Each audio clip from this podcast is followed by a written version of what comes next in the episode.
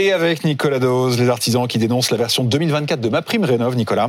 La CAPEB, la Confédération des artisans du bâtiment, a écrit à la Première ministre pour qu'elle renonce à réformer cette aide à la rénovation. Pourquoi? C'est quand même hyper paradoxal. Normalement, ce dispositif, c'est du pain béni pour les artisans. Ça leur apporte du travail sur un plateau.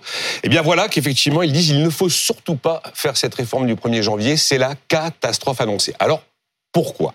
Qu'est-ce qui se passe? Euh, Ma prime rénov, à compter de 2024, ce sera vraiment intéressant, mais vraiment intéressant quand on fait des travaux globaux, des énormes chantiers. Donc évidemment, oui, c'est vrai, des chantiers quand même très coûteux. Et la CAPEB dit, mais ça va être tellement coûteux, le reste à payer sera tellement important que malgré l'aide publique, les gens vont renoncer et ne vont plus faire de rénovation. Jusqu'ici, vous pouvez prétendre à ma prime rénov. Alors, c'est sous condition de, enfin, les montants sont sous condition de ressources, mais pour des petites choses, ah, pour des fenêtres, pour des combles, pour euh, changer un système de chauffage, voilà, des travaux isolés. Eh bien, en 2024, pour des petits travaux isolés, comme je viens de le citer, les montants sont revus à la baisse.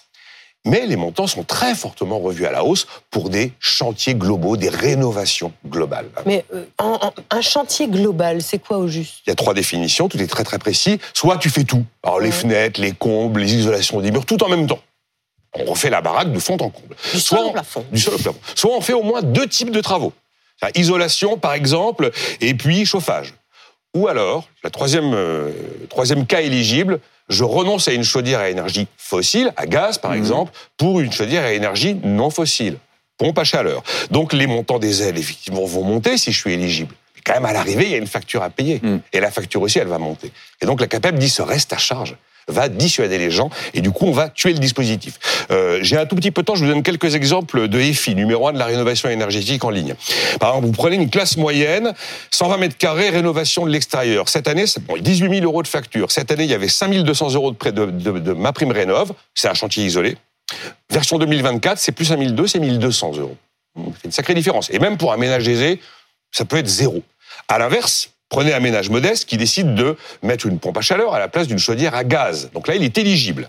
Eh bien, il aura 1000 euros de plus de ma prime rénov en 2024 que ce qu'il aurait eu en 2023. Il aura 8450 euros pour un chantier à 15 000 euros.